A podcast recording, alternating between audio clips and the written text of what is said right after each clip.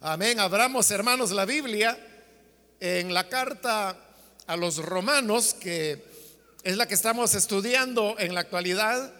Nos encontramos en el capítulo número 7, donde leeremos los versículos que corresponden en la continuación de este estudio. La palabra del Señor en Romanos capítulo 7 versículo 14 en adelante nos dice, sabemos en efecto que la ley es espiritual, pero yo soy meramente humano y estoy vendido como esclavo al pecado. No entiendo lo que me pasa pues no hago lo que quiero, sino lo que aborrezco. Ahora bien, si hago lo que no quiero, estoy de acuerdo en que la ley es buena. Pero en ese caso ya no soy yo quien lo lleva a cabo, sino el pecado que habita en mí. Yo sé que en mí, es decir, en mi naturaleza pecaminosa, nada bueno habita.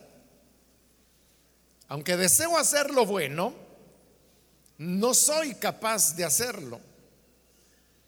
De hecho, no hago el bien que quiero, sino el mal que no quiero. Y si hago lo que no quiero, ya no soy yo quien hace, quien lo hace, sino el pecado que habita en mí. Así que descubro esta ley, que cuando quiero hacer el bien, me acompaña el mal. Porque en lo íntimo de mi ser me deleito en la ley de Dios.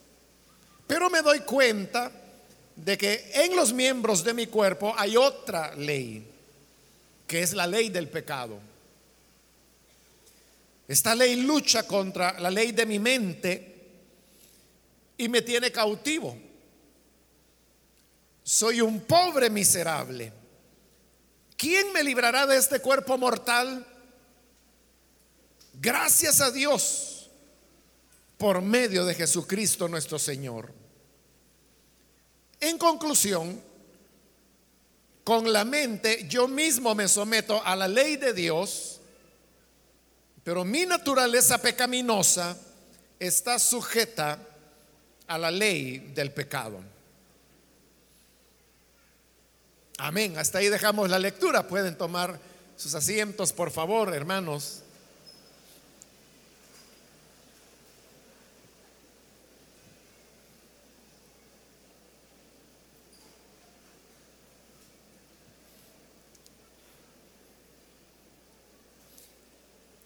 Continuamos en esta ocasión con este capítulo 8 de la carta a los romanos,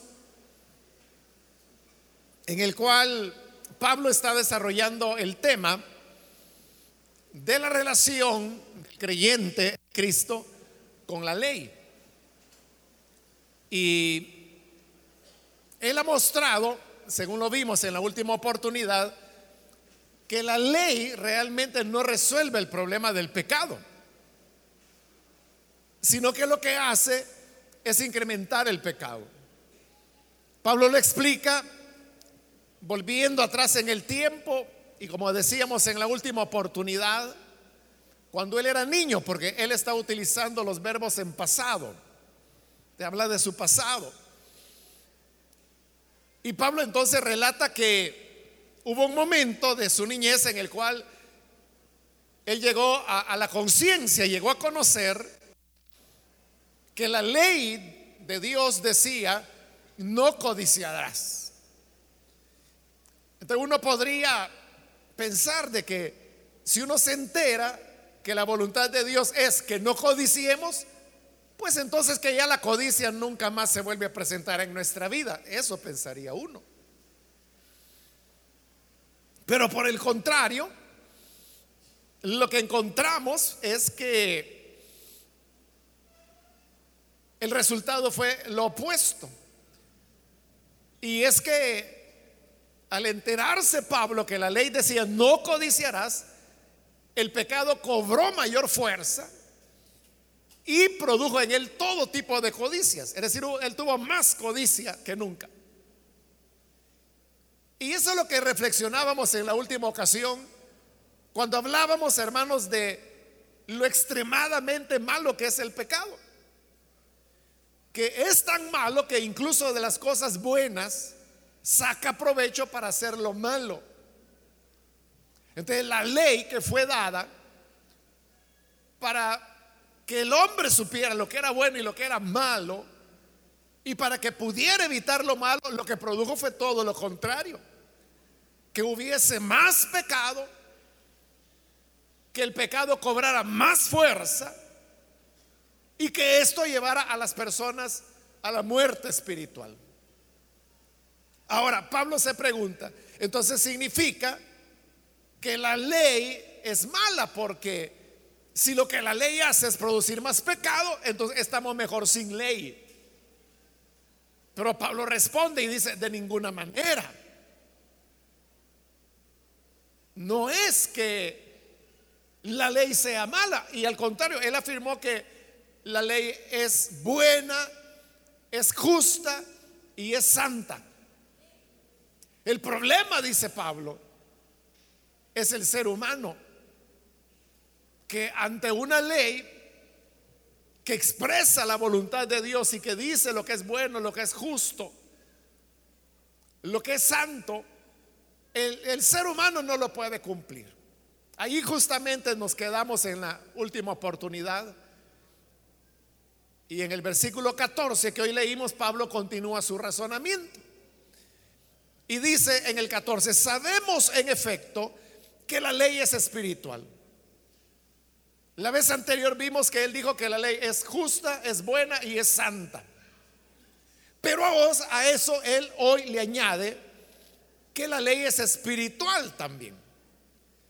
¿Qué quiere decir él cuando habla que la ley es espiritual? Lo que él quiere decir es que, que la ley se origina en Dios y que por lo tanto sus valores, su naturaleza, es espiritual. En otras palabras, la ley es para personas espirituales. Pero aquí viene el problema. Dice el 14, la ley es espiritual, pero yo soy meramente humano. Y estoy vendido como esclavo al pecado. Ese es el gran problema que la ley es espiritual. Pero los seres humanos solamente somos humanos. No somos espirituales. Pero eso no es todo. No solamente no somos espirituales, sino que además dice que estamos vendidos al pecado. Cuando usa esa expresión de vendido al pecado, no es una figura, sino que Pablo está utilizando esa expresión en base a lo que él ya dijo anteriormente. Cuando él habla de vendido al pecado, él está haciendo referencia a, los mercados donde se vendía a los esclavos. Porque así, hermanos, como en algunas ciudades Aún hoy en día, pues en nuestro país hay ciertos municipios en los cuales se le dice e-, es día de mercado. O en estos pueblitos que son así más turísticos, por ejemplo los días sábados, los días domingos, la plaza central, las calles principales se llenan de negocios, eh, de comida, de recuerdos, artesanías. Pero eso solo es sábado y domingo. El lunes, bueno, el domingo en la noche ya están desarmando y se llevan todo. El lunes ya no hay nada. Hasta el siguiente fin de semana. esas son como ventas que se dan ciertos días en la semana. En otros países a eso le llaman día de plaza, le llaman ellos. el día de plaza es que eh, en algún lugar Llegan los, vendedores que traen sus productos, los venden, la gente llega a comprar en el día de plaza y al pasar el día esa gente se va. No es que se convierta en un mercado ahí. Así era en la antigüedad el mercado de esclavos. No era que hubiera un mercado, así como hoy hay mercado donde venden grano, donde venden mariscos, donde venden carne. por allá está la venta de esclavos. No, no era así, sino que eran ciertos días que no eran muy frecuentes. Pero habían días en los cuales se establecía la venta de esclavos. Entonces llegaban los traficantes de esclavos y, ponían a la venta a las personas que estaban vendiendo como esclavos, que normalmente eran personas o endeudadas y que no habían podido pagar su deuda. Y por eso es que se entregaban como esclavos para saldar la deuda. Podían ser prisioneros de guerra, podían ser niños o niñas que habían sido abandonados. Por ejemplo, en Grecia las niñas eran despreciadas. Entonces las dejaban tiradas en la calle. había personas que tomaban a estas niñas, bebés, ¿no? Que sus padres se habían abandonado porque eran niñas. Entonces la recogían, se la llevaban, la criaban pero no era porque lo hicieran por humanidad o nada así, era para que creciera y, al tener ya determinada edad, la vendían como esclava. Algo así pues como hoy que la gente compra el pollito para alimentarlo para que se haga pollo grande, ¿verdad? Y luego hacerlo en sopa. así era, recogían a estas niñas de la calle, las criaban para que llegaran a la pubertad, a la adolescencia más o menos y entonces ya las vendían como esclavas. Era un negocio. Y ahí las personas llegaban y compraban el esclavo o la esclava que, que necesitaran. Como le he dicho en otras ocasiones, el valor de los esclavos o esclavas era semejante o aproximado, diríamos, a lo que un vehículo costaría hoy en día. Pero usted sabe que en vehículos hay, desde vehículos de, bueno, yo he oído de vehículos que los venden en 500 dólares. Claro, es una cacerola con llantas, ¿verdad? Pero hay vehículos hasta de 300 dólares que venden. Y hay vehículos que valen más de una casa, ¿verdad? 90 mil dólares o, más, algo así, ¿verdad? Igual era con los esclavos. Si usted compraba a un hombre digamos, de, 50 años, para la expectativa de vida que había en esa época, ese era alguien que ya se iba a morir. Entonces, su precio era muy bajo, era equivalente al carrito de 500 dólares. Porque era ya viejo, igual que hoy, ¿verdad? Que ese vale 500 porque es un carrito de los 70 o de los 80 quizás. Entonces ya, se anda desarmando, igual ya un señor de 50 años, él ya no puede hacer mucha, mucho trabajo físico. Pero si era un muchachón de 17 años, por ejemplo, que era lo que tenía José cuando lo venden en Egipto, ellos eran altamente cotizados, porque eran jóvenes, tenían fuerza, todavía iban a tener, ¿qué? 20, 30 años por delante, rindiendo muy bien en el trabajo. Entonces la gente llegaba y compraba a los esclavos. Y usted sabe, aquel que compraba un esclavo o esclava, se convertía en propietario de ese esclavo o de esa esclava. Y estaba sujeto a las órdenes del amo. Y lo que el amo le decía, tenía que hacerlo. anteriormente vimos, en el capítulo anterior, que Pablo explicó que si nosotros presentamos nuestros miembros, es decir, nuestro cuerpo, los miembros de nuestro cuerpo, los presentamos al pecado, dijo él, nos convertimos en esclavos del pecado. Y de igual manera, si presentamos nuestros miembros para como instrumentos de la justicia, nos convertimos en esclavos de la justicia. Pero hoy él, está diciendo que él es vendido al pecado, es decir, como Bueno, la NBI lo aclara aún más, ¿verdad? La NBI lo deja muy claro porque así lo dice. Estoy vendido como esclavo al pecado. La Reina Valera, que es más literalista, lo traduce vendido al pecado. Pero la NBI, que es una traducción dinámica, que lo que busca no es el literalismo, sino que la gente comprenda, dice, estoy vendido como esclavo al pecado, porque esa es la idea que Pablo está utilizando cuando dice vendido al pecado. Entonces, si él está vendido al pecado, ¿quién es su amo? Es el pecado. Entonces, tiene que hacer lo que el pecado le dice. Y ahí está el gran problema. Que la ley es espiritual en tanto que Él es humano y vendido al pecado. Ahí está claro, hermanos. Imposible poder cumplir con la ley. Porque son dos polos opuestos. Una ley que es espiritual y el ser humano que está vendido al pecado. Bueno, de ahí, hermanos, viene, como lo pudimos leer, una serie de repeticiones que Pablo hace y que en determinado momento puede confundir un poco. Y, las ideas que él está manejando es lo que no quiero hacer, eso hago, y lo que sí quiero hacer, no lo hago. Eso lo repite varias veces en estos versículos que hemos leído.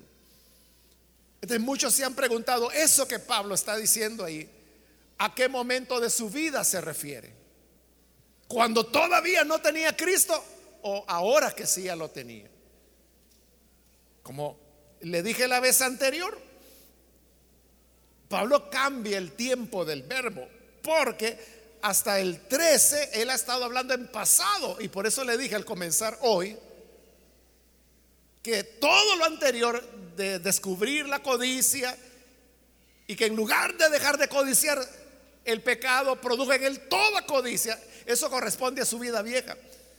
Pero ahora en el 14 él cambia ya al, tiempo presente. Y dice, yo soy, no dice yo fui, sino que yo soy meramente humano. Estoy, no dice estuve, estoy vendido como esclavo al pecado. Entonces, como Él ha cambiado el tiempo del pasado al presente, te está hablando de lo que Él es hoy. ¿Y qué es lo que Pablo era al momento de escribir esto? Era un creyente era un nacido de Dios. Lo que él está describiendo ahí es la experiencia de los cristianos, la de cada uno de nosotros. Y esas palabras que él dice ahí, hermano, es algo que usted lo ha vivido muchas veces. Y quizás sin que usted supiera que estas palabras están ahí escritas en Romanos. Usted había llegado a la misma conclusión de lo que Pablo está diciendo ahí. Y usted se preguntaba, bueno, ¿por qué? Si yo ya no quiero hacer esto, porque usted sabe que es pecado. Y dice, no, yo ya no lo quiero hacer, pero yo lucho, me esfuerzo, le pido perdón a Dios. Y siempre vuelvo a hacerlo. Entonces usted dice, bueno, ¿cómo es esto? Que lo que no quiero hacer, hago. Y por otro lado, a veces le ocurre que las cosas buenas que usted sabe que tiene que hacer, le cuesta hacerlas. Por ejemplo, orar. Usted sabe que todos tenemos que orar. Y usted dice, bueno, yo voy a orar. Y se propone orar. Dice, bueno, voy a comenzar con media hora cada día. Al tercer o cuarto día ya lo abandonó. Pero lo vuelve a retomar y hace otro intento y lo vuelve a perder. Y lo vuelve a retomar y quizás logra llegar a una hora porque usted quiere ir subiendo el tiempo. Pero hay un momento en que pasó un día y ya no lo hizo. Otro día estuvo muy ocupado, ya no lo hizo, lo vuelve a perder. Usted se pregunta, bueno, ¿por qué lo bueno que quiero hacer no lo puedo hacer? Y ahí tiene ya completo el mismo argumento de Pablo. Lo que no quiero hacer, hago y lo que sí quiero hacer, no lo hago. ¿Por qué se da eso? Pablo lo está explicando. Porque la ley es espiritual. Y nosotros somos vendidos al pecado. Entonces, no hay una coincidencia. O sea, eso no puede conectar.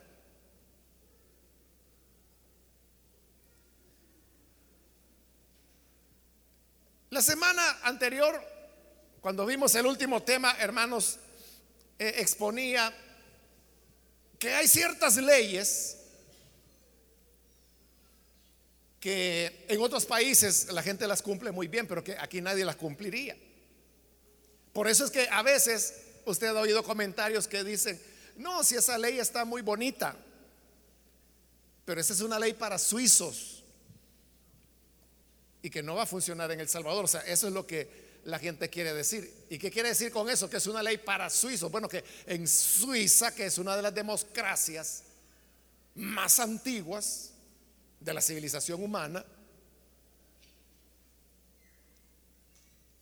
la gente tiene esa educación democrática, tienen muy claros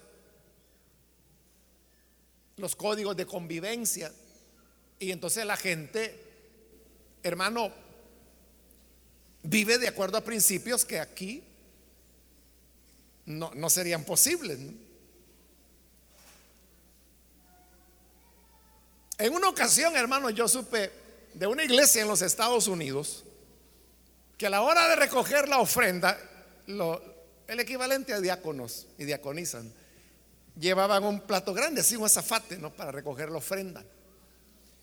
Entonces oraban y, el pastor decía, bueno, ahora vamos a, van a pasar a recoger la ofrenda, deposite ahí lo que el Señor ponga en su corazón. Y aquellas personas que están pasando alguna necesidad, siéntanse en confianza de tomar, cuando el plato pase por ahí, tome el dinero que necesite para usted.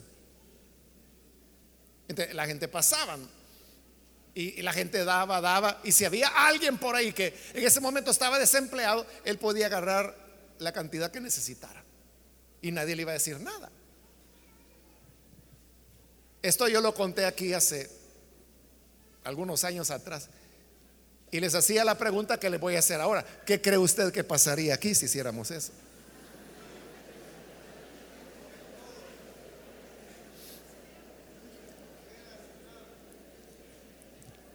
Que los diáconos, ni a la mitad llegarían los diáconos y diáconos, porque ya no habría más, ¿verdad? Para. Eh, ¿Qué es lo que marca la diferencia? ¿Qué es lo que marca la diferencia? Entonces, que, son normas para gente que tiene otro, es otra clase de gente, que es más educada, más respetuosa, más consciente, más humana, más respetuosa. Aquí es la cultura del vivo, del pícaro. Sí, por eso es que anteriormente, hace poco, también yo le decía que nosotros nos quejamos y decimos, no, es que los políticos son ladrones, son corruptos, todos son ladrones. ¿Y usted? ¿Usted qué, haría si llega ahí?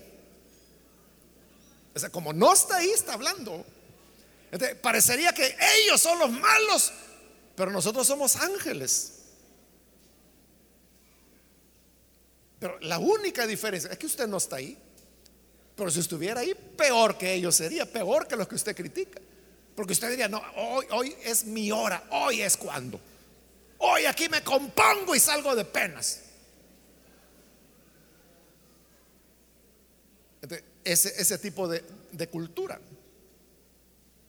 Usted sabe que hay países europeos donde los políticos y los diputados y todos los que tienen cargos públicos ganan menos que la gente.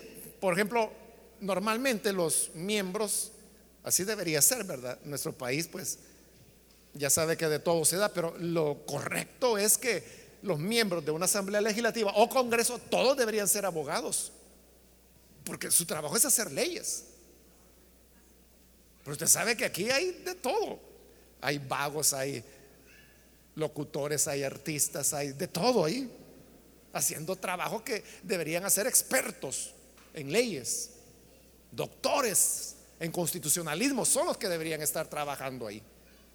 Bueno, pero en estos países, un abogado gana mucho más dinero trabajando en, su campo privado que si se hace congresista. Si ese congresista va a ganar mucho menos. uno diría, ah, entonces nadie va a querer ser congresista ahí. Porque gana más teniendo su oficina de abogados. Porque son muy bajos los salarios realmente que reciben como congresistas. Pero ahí está, usted lo está diciendo. Ahí está el punto. Usted está diciendo, no, entonces yo ahí no sería congresista, mejor pongo mi oficina. Ajá, ¿por qué lo dice? Usted lo está diciendo, lo que le interesa es, quiere ver claro, quiere billuyo. Eso es lo que le interesa. Y donde haya más, ahí va. Pero la lógica de esos países es esta. Si yo como abogado, yo no sé cuántos ganan ellos, pero pongamos como ejemplo, como abogado yo gano 150 mil, 200 mil dólares al año, digamos. Y como diputado voy a ir a ganar 40 mil al año. La tercera parte menos de la tercera parte. ¿Por qué yo voy a ser diputado? Porque tengo interés de servir. Y no me importa que voy a ganar menos, porque lo que me gusta es el servicio público.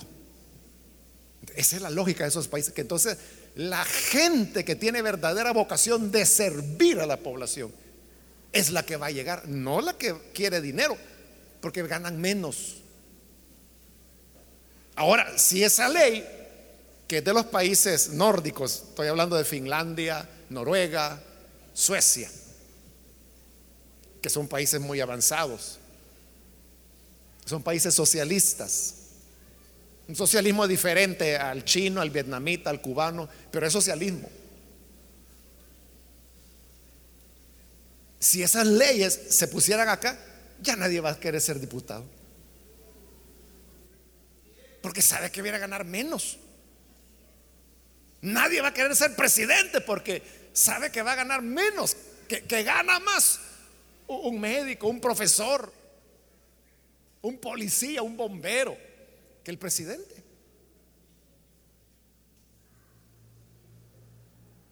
Entonces, a eso nos referimos cuando hablamos de leyes de suizo. Entonces, eso es lo que ocurre con la ley de Dios, que es una ley para gente espiritual. Es que vea, si todos nosotros fuéramos ángeles, querubines y arcángeles, hermano, la ley sería fabulosa para nosotros. Sería una bendición, la cumpliríamos maravillosamente. Pero Pablo dice, somos humanos y somos vendidos al pecado. Ya nos compró el pecado, es nuestro amo. Y el esclavo los deseos de su amo quiere hacer. Y si el amo es el pecado, lo que el hombre busca es el pecado. Por eso es que la ley no funciona para el creyente. Y dice en el 15, no entiendo lo que me pasa, pues no hago lo que quiero, sino lo que aborrezco. Es lo que decíamos hace un momento. Que a usted le ha ocurrido y usted dice, yo quiero hacer esto para Dios y no lo hace. Pero aquello que usted dice, no, yo esta falta no la vuelvo a cometer. Y a la semana ya la está cometiendo. O al mes, a los dos meses. Entonces dice, lo que aborrezco, eso hago. Pero fíjese qué contradicción. Lo que aborrezco, eso hago. Y uno dice, bueno, pero qué raro, ¿no? Porque si lo aborrece, ¿por qué lo va a hacer? Es semejante, hermanos, al alcohólico o al drogadicto, porque es lo mismo, es como toda adicción. Que el alcohólico dice, bebida maldita, odio la cerveza, odio el licor, odio toda, toda bebida alcohólica, pero la siguen pinando todas las semanas. Ahí está el punto. Bueno, Y, y si habla de que lo aborrece tanto, ¿por qué la sigue bebiendo? Ese es el pecado. Eso es ser esclavo. Es la esclavitud del pecado. Y por eso Pablo dice, no, entiendo. Ahora, usted me dirá, bueno, eso está bien, pero con los paganos, con los que no conocen a Jesús. Pero quien está hablando aquí es un apóstol. ¿De qué es lo que pasa con el creyente? Bueno, él mismo se pregunta, no entiendo, dice. No comprendo lo que me pasa. Porque siendo creyente, usted puede decir, yo como creyente ya no debería tener atracción por esto. O alguien dice, mire, yo aborrezco la mentira, pero no puedo parar de mentir, sigo mintiendo. Usted sabe que hay mentirosos compulsivos que mienten sin necesidad. Yo he conocido personas que todo lo que dicen es mentira. Y ellos saben que toda la gente sabe que son mentirosos y siguen mintiendo.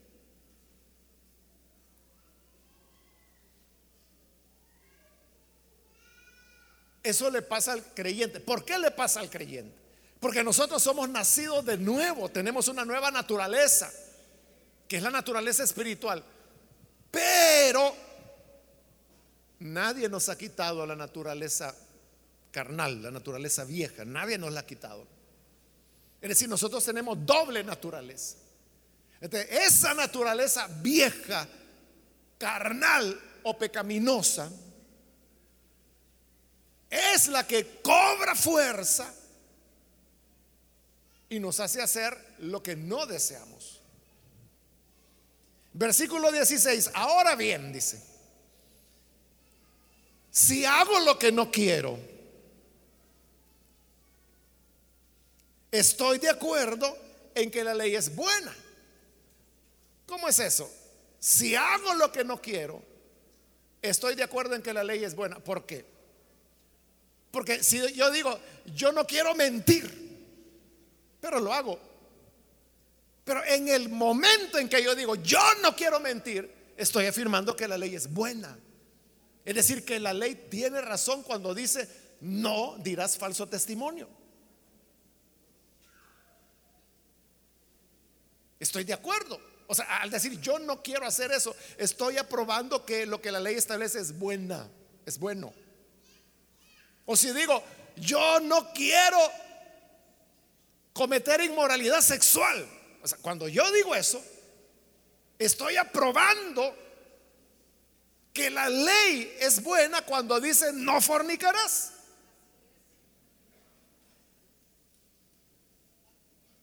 O el que dice, es que yo no quiero matar, pero se me salen los tiros. Pero cuando dice, no quiero matar, aunque lo haga,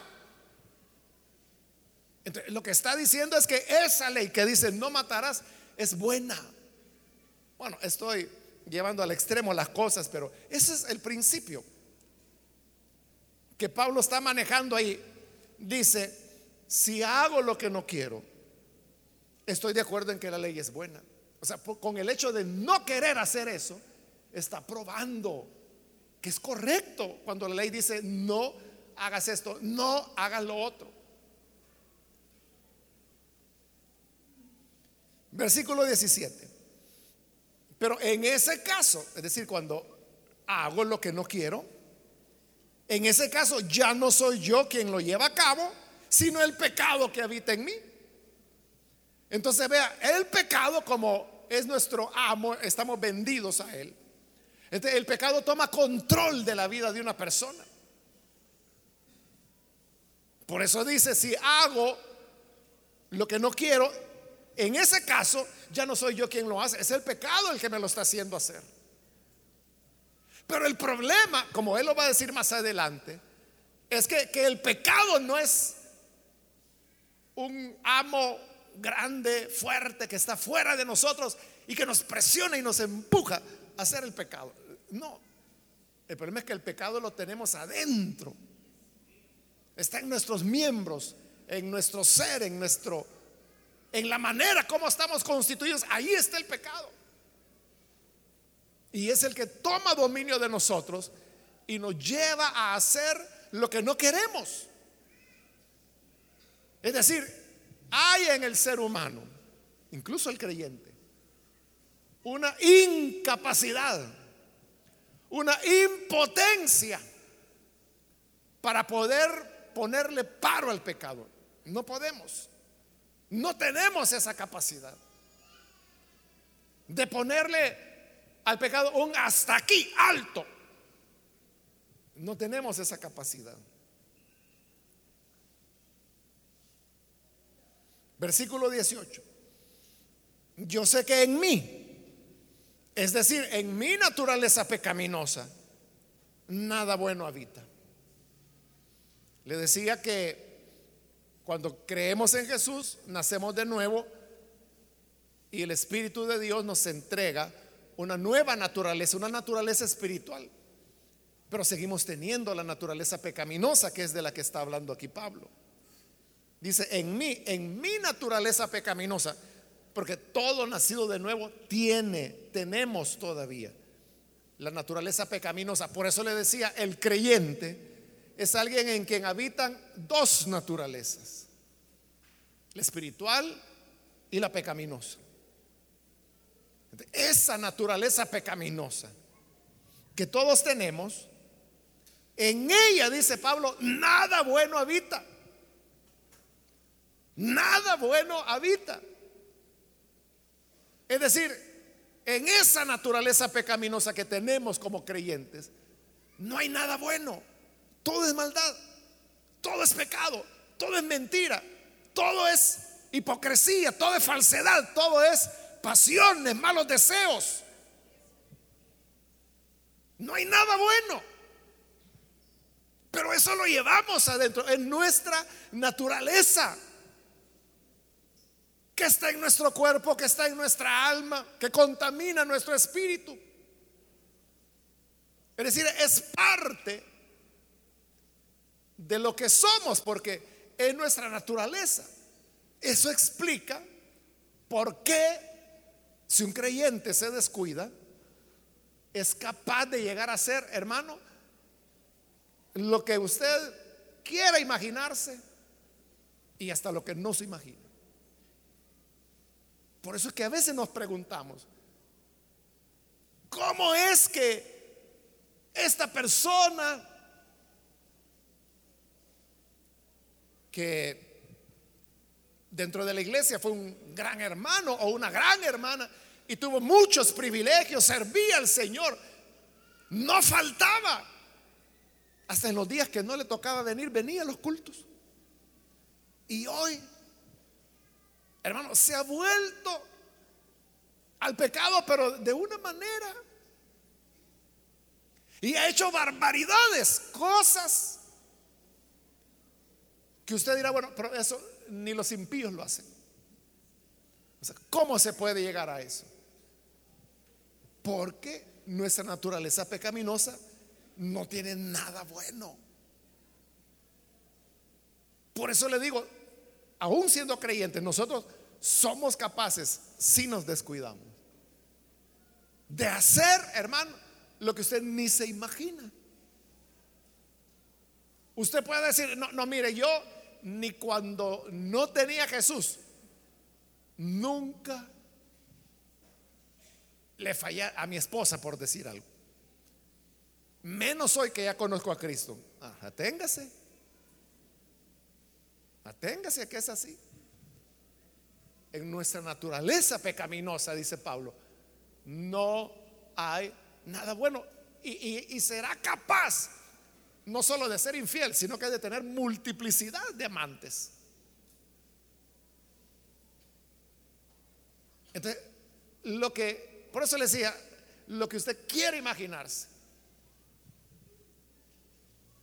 Y yo le añado, hasta lo que no se imagina, es capaz, es capaz el ser humano de hacerlo. Porque no hay nada bueno. Aunque la segunda parte del 18 dice, deseo hacer lo bueno, no soy capaz de hacerlo. Ahí está la clave. Ese es el punto. Quiero hacer lo bueno, pero no soy capaz de hacerlo. O sea, hay una diferencia entre querer algo y poder hacerlo. Son cosas diferentes. Usted puede decir, es que yo sueño con ir un día a la luna. O sea, se puede, ¿verdad? Hay, el ser humano tiene la tecnología para llevarlo a la luna y traerlo de regreso. Vivo, sin problema. Pero la cosa es, hacer eso no es fácil, ¿verdad? No es lo mismo desear algo que poder hacerlo. Dice Pablo, yo deseo hacer el bien. El problema es que no tengo la capacidad para hacer el bien. No podemos, hermanos, no podemos por nosotros mismos hacer lo bueno. Por eso es de que ese tema de libre albedrío es un engaño, eso no existe en la Biblia. Porque hay gente que dice, no, Dios nos dio libre albedrío, usted puede escoger entre hacer el bien y hacer el mal. Mentira.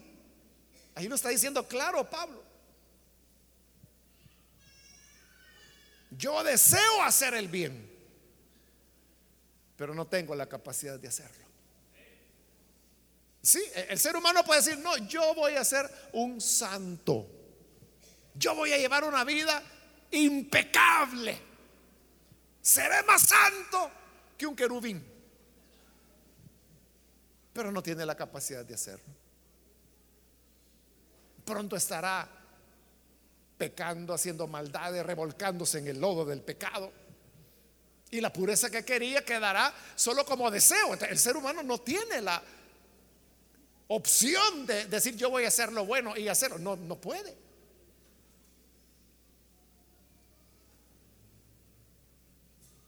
Por eso es que Lutero, cuando enfrentó el tema ese de libre albedrío, en, latín, libre albedrío se dice libre arbitrio. Entonces Lutero escribió un libro que le puso esclavo arbitrio.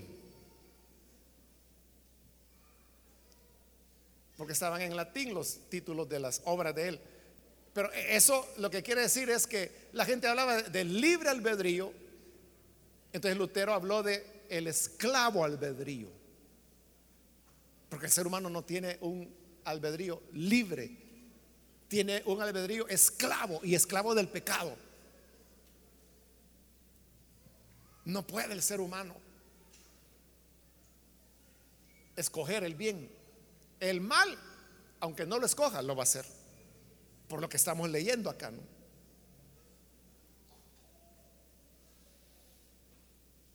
Dice el versículo 19, de hecho, no hago el bien que quiero, sino el mal que no quiero. Ahí esa es la mejor prueba de que no tenemos la capacidad para hacer el bien. Y, yo le he dicho, eh, hermano, yo, yo mismo en mi vida he llegado a esa conclusión varias veces.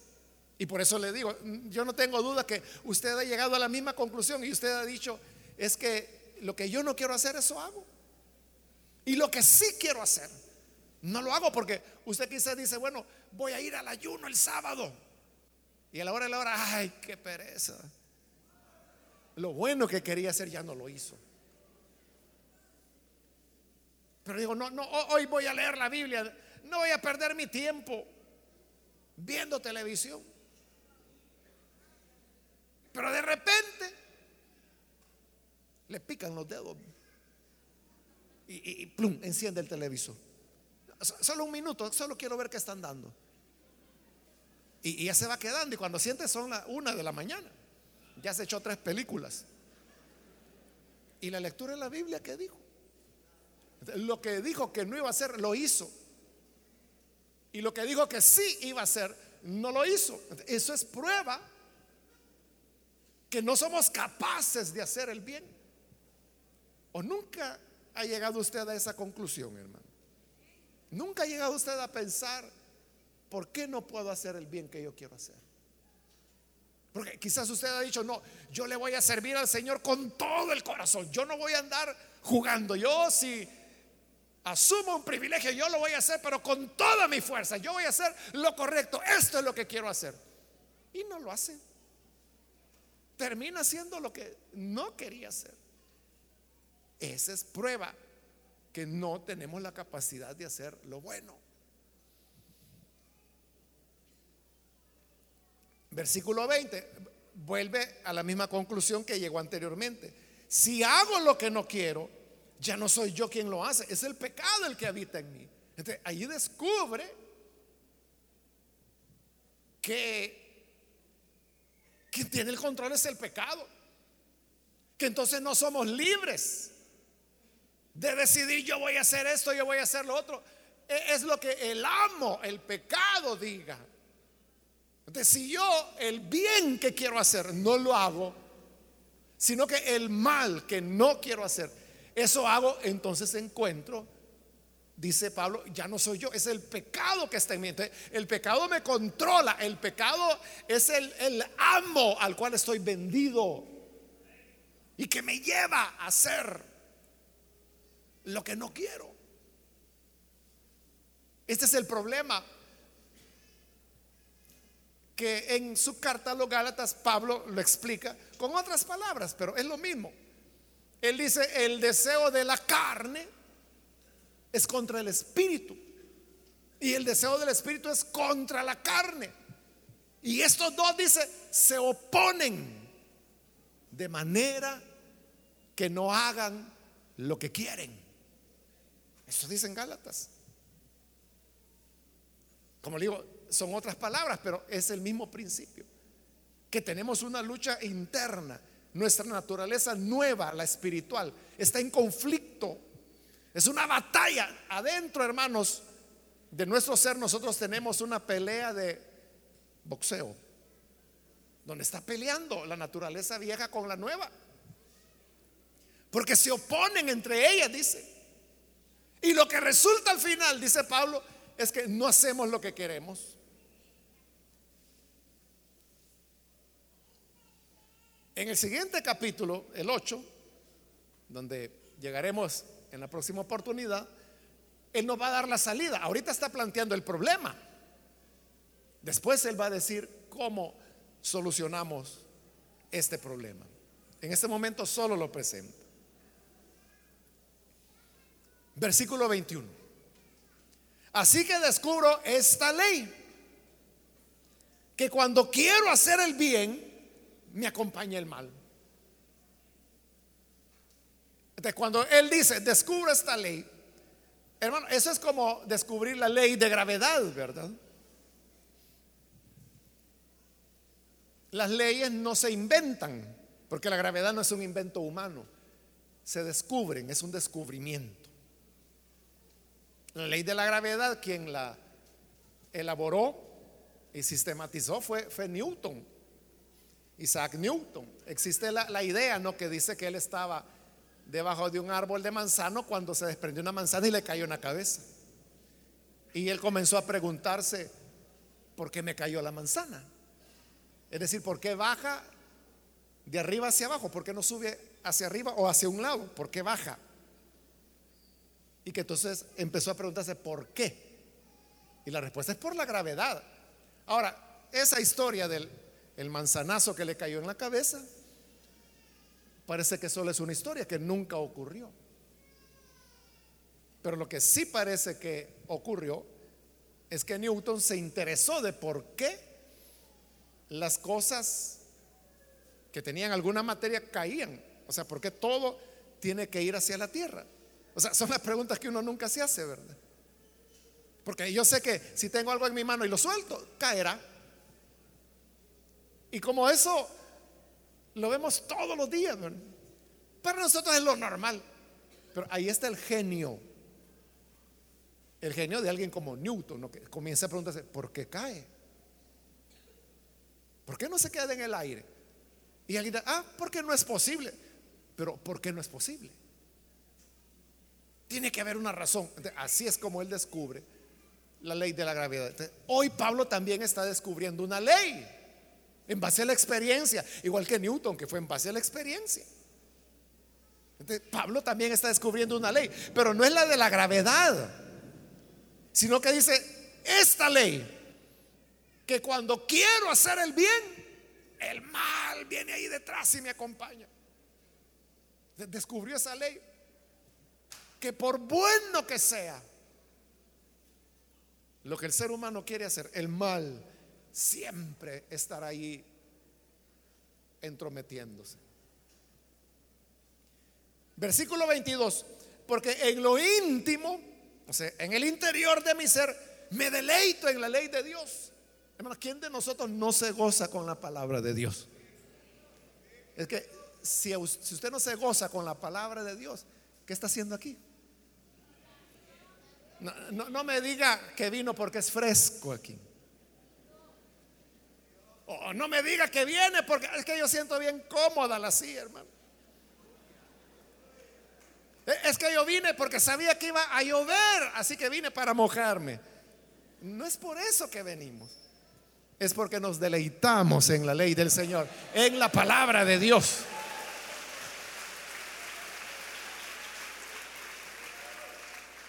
Pero eso es en lo íntimo, dice. En lo íntimo de mi ser me deleito en la ley de Dios. Pero le dice el 23, pero me doy cuenta de que en los miembros de mi cuerpo hay otra ley, que es la ley del pecado. Y vea, está diciendo que esa ley está en sus miembros, en su cuerpo. Y hermano, ¿cómo se deshace usted de su cuerpo? El día que se deshaga de él es porque se mató. Está muerto y ha muerto. ¿Para qué? Pero vea, Pablo ha introducido aquí algo importante porque él ha venido hablando de la ley, de la ley de Dios. Pero ya metió otra ley que él dice, la ley del pecado. hay dos leyes. La ley de Dios que él ya dijo que es santa, justa, buena y espiritual. Pero hay otra ley que es la ley del pecado. Y estamos sometidos a ella. Igual que nosotros, hermanos, estamos sometidos a varias leyes. Aunque no quiera, estamos sometidos a varias leyes. La ley de la gravedad es una, ¿verdad? Porque usted no puede salir volando de aquí para su casa. Esa es la ley de la gravedad a la cual, aunque no queramos, estamos sometidos. Pero hay otras leyes de la hidráulica, de la termodinámica, a las cuales todos estamos sometidos. igual, el ser humano está sometido a la ley de Dios, pero tiene la otra ley, que es la ley del pecado. Dice la segunda parte del versículo 23, esta ley, la del pecado, lucha contra la ley de mi mente y me tiene cautivo. Entonces, internamente, en nuestro corazón, sí queremos hacer lo bueno, sí queremos amar a Dios, sí queremos servirle. Pero la otra ley, que es la del pecado, dice, me tiene cautivo, me tiene preso.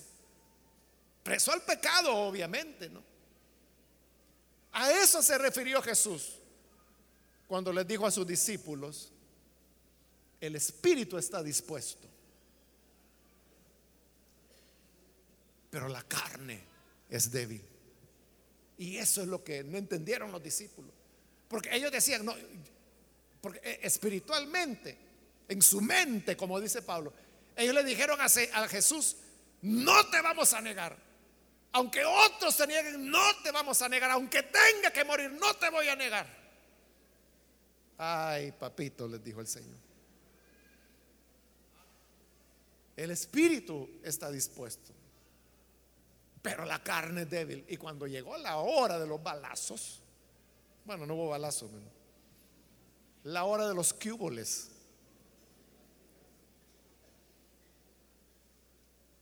todos se corrieron no tuvieron en cuenta que la carne es débil. Entonces Pablo llega a una conclusión en el versículo 24. Y la conclusión es esta. Soy un pobre miserable. Esos somos los seres humanos, hermanos. Somos pobres, miserables. Porque no tenemos salida. Y se pregunta, ¿quién me librará de este cuerpo de muerte? O sea, ¿quién nos despega de este pecado, de esta muerte que está con nosotros y que no nos deja hacer el bien que queremos? Y al contrario, nos obliga a hacer el mal que aborrecemos. ¿Quién nos va a librar? Y él adelanta la respuesta en el versículo 25. Gracias a Dios por medio de Jesucristo nuestro Señor. Ahí está la, la respuesta.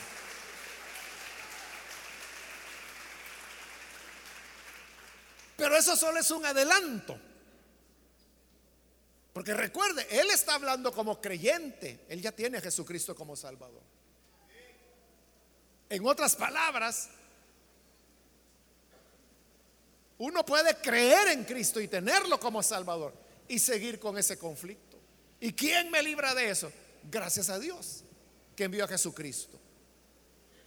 Pero en el, en el 8, que es el capítulo que sigue, Él va a explicar cómo podemos vencer ese pecado. Pero antes de pasar al 8, Él vuelve, aunque ya Él es muy repetitivo como lo hemos visto, pero vuelve a hacer una repetición más y es el resumen. En conclusión, dice el versículo 25, con la mente yo mismo me someto a la ley de Dios, pero mi naturaleza pecaminosa está sujeta a la ley del pecado. Es lo que ha venido diciendo, pero como él dice, es la conclusión. Con la mente yo acepto la palabra de Dios, acepto su voluntad, acepto que es buena, que es lo que me conviene, que es lo que todos deberíamos hacer. Pero mi naturaleza pecaminosa me tiene atado, sometido a la ley del pecado. Pero él ha adelantado que Jesucristo es la solución. En el siguiente capítulo, que veremos en la próxima oportunidad, él nos va a explicar en qué consiste esa solución que Dios nos ha dado a través de su Hijo Jesucristo. Pero claro, el primer paso es tener a Jesús. Por eso es que las personas que tienen esa lucha, que quieren hacer el bien y no lo hacen, y el mal que aborrecen terminan haciendo, hoy tienen la oportunidad de recibir a Jesús, que es aquel por quien damos gracias a Dios. ¿Quién nos librará de este cuerpo de muerte? Gracias a Dios por Jesucristo nuestro Señor. Vamos a cerrar nuestros ojos.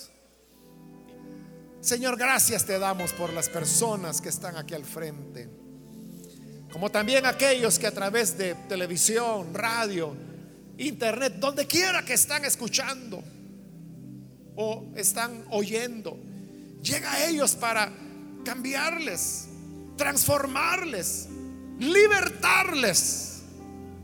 Porque solamente en ti, Señor, tenemos vida, salvación, perdón de pecados. Tú eres quien nos liberta de la esclavitud de pecado y de maldad. Eres nuestro Señor. Eres nuestro Salvador. Nunca nos alejaremos de ti. Bendice a estas personas y ayúdanos a todos, Señor, a depender de tu espíritu.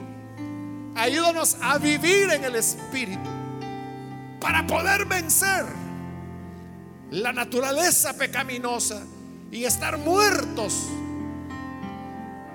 a nuestro pecado, dejando nuestra naturaleza pecaminosa crucificada y viviendo nosotros en la libertad de tu gracia y de tu espíritu. Por todo esto, Señor, te agradecemos y te damos a ti toda la gloria. Gracias por tu salvación perfecta. Amén. Amén.